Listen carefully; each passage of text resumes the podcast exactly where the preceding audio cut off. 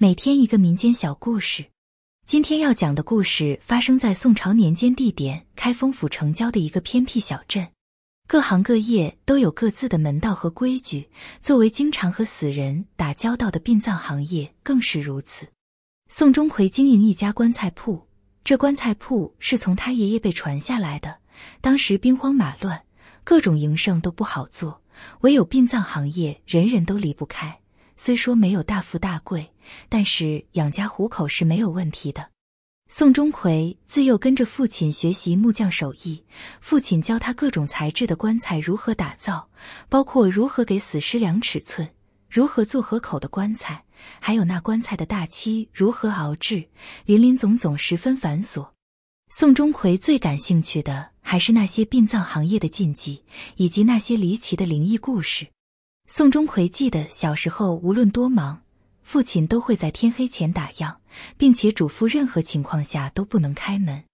宋钟馗问何故，父亲呵斥道：“小孩子别多问。”还有就是送葬的时候，无论抬棺的人还是送葬的人，都不能说棺材重。如果说棺材重的话，说不定那抬棺杠会断，到时闹不好，可能还会有诈尸。包括寿衣的尺寸，不能拿别人比划尺寸。倘若是按照活人尺寸比划做的寿衣，那么这个人命不久矣。再有就是，无论是做寿官还是做其他名器，一定不能偷工减料。那样的话，就是和死人争利，到时会损阳寿的。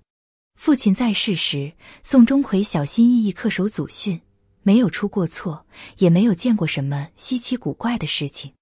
后来父亲因病离世，棺材铺就由宋钟馗一人打理。起初宋钟馗还本本分分恪守祖训，但是后来时间长了，宋钟馗也就没把这些当成回事。宋钟馗暗自念道：“现在都是大宋盛世年间了，哪里还有什么妖魔鬼怪？”当时的开封是世界上第一大城市，人口众多，商贾云集。不少人到城里做生意发家致富，眼看宋钟馗同街一座座新宅拔地而起，宋钟馗有些眼红。宋钟馗心想无奸不商，于是开始在棺材上动心思。厚厚的实木棺材其实是两层薄板，中间加的沙土制作而成，而那看似厚实的寿衣，里面填充的并非鹅毛，而是阳絮。宋钟馗极尽所能赚取钱财，大半年光景就挣了过去几年挣不到的银子。因为宋钟馗做棺材生意，没人愿意嫁给他，怕沾染晦气。宋钟馗就换身装扮，每夜到开封城中寻欢作乐，到了半夜才大醉而归。等宋钟馗回家，刚想睡下的时候，门外传来急促的敲门声。宋钟馗此时酒醒了大半，深夜有人敲门，是人是鬼？这时，门外传来一个老翁的声音。宋钟馗隔着门板说道：“人鬼殊途，互不侵扰，莫要过来吓我。”那老翁说道：“我是来过来买寿材的，还请店家开开门。”宋钟馗透过门缝见那老翁身后有影子，应该不是鬼，于是就开了门。只见那老翁身后拉着一个板车，板车上放着一个女子的尸体。那老翁说道：“我们老爷走马上任。”小丫鬟水土不服，因病离世，我们急着赶路，无暇安葬小丫鬟，所以特意来求助店家。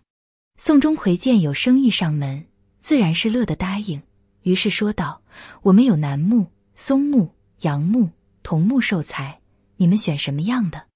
那老翁掏出二十两银子递给宋钟馗，说道：“随便选一口棺材就行，我这边还要回去找老爷复命。”这里另有二十两银子，劳烦店家随便找个土坡，将这小丫鬟安葬便可。宋钟馗正想推却，但是看到这几十两银子，心中暗喜，笑着老翁恐怕是外乡人，不知道本地的行情。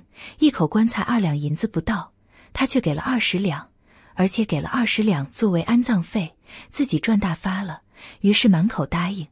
老翁留下板车和女尸辞别而去。宋钟馗将那板车拉到屋内，借着油灯看那女尸，长得十分清秀。也许是单身久了的缘故，宋钟馗竟有几分心动。等第二天，有人来找宋钟馗买棺材，见门是虚掩着的，推门而进，只见宋钟馗死在自家的棺材内，神色享受，面容安详，手里还揣着一沓纸钱。旁边还有未完工的棺材和寿衣。这时众人才发现，原来宋钟馗卖的棺材竟是夹心中空的，而寿衣也是偷工减料。众人纷纷议论宋钟馗贪念太重，得罪了冤鬼，最后派女鬼来找他索命来了。宋钟馗的死有可能是鬼怪索命，也有可能是有人故意扮鬼整他。毕竟天下没有不透风的墙，宋钟馗以次充好，欺骗亡者。总会有家属发现，而那些恼羞成怒的家属难免找宋钟馗报复。但是如果是光天化日大打出手，难免会吃官司，所以干脆扮鬼将宋钟馗吓死，这样还能逃避官府的追查。还有一种可能就是宋钟馗挣钱之后太过招摇，吸引了骗子和江洋大盗的注意，那老翁和女子不过是骗子中的一员。等宋钟馗靠近女尸时，女尸身上散发一种迷香，能让人神志不清。最后，老翁和女尸再联合将宋钟馗弄死，制造宋钟馗安乐死的假象，偷盗之后逃之夭夭，然后再在民间流传宋钟馗是厉鬼索命而死，这样也能躲避官府的追查。终归一句话，倘若宋钟馗本本分分坚守祖训，好好做东西，挣自己该挣的钱。那样他就不会与外人结仇，也不会被厉鬼或者骗子盯上。所以是宋钟馗自己把自己作死。声明：本故事为原创民间故事，纯属文学创作，故事情节均为虚构，旨在丰富读者业余生活，寓教于乐，请勿与封建迷信对号入座。